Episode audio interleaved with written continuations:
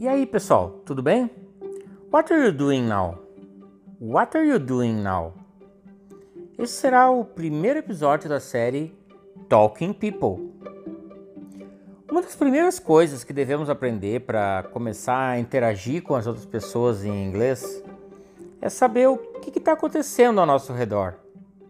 Ele está falando no telefone, ele está correndo, eles estão sorrindo, nós estamos estudando, meu pai está trabalhando, enfim, várias situações que ocorrem né, ao nosso redor.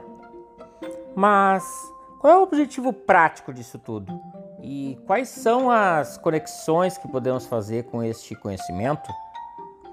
Vamos imaginar a seguinte situação. O que você estava fazendo quando recebeu essa notificação desse canal?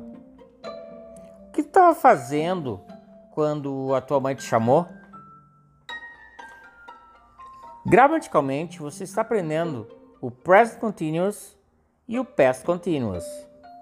E para atingir a eficiência, a fluência em uma língua estrangeira, você precisa abastecer o teu reper repertório lexical, ou seja, muitos verbos de ação e o verbo de ligação, que neste caso é o verbo to be, nas suas formas no presente, am, is ou are, e no passado, was e were. No próximo episódio, falaremos sobre este tão falado e mal falado verbo to be. See you!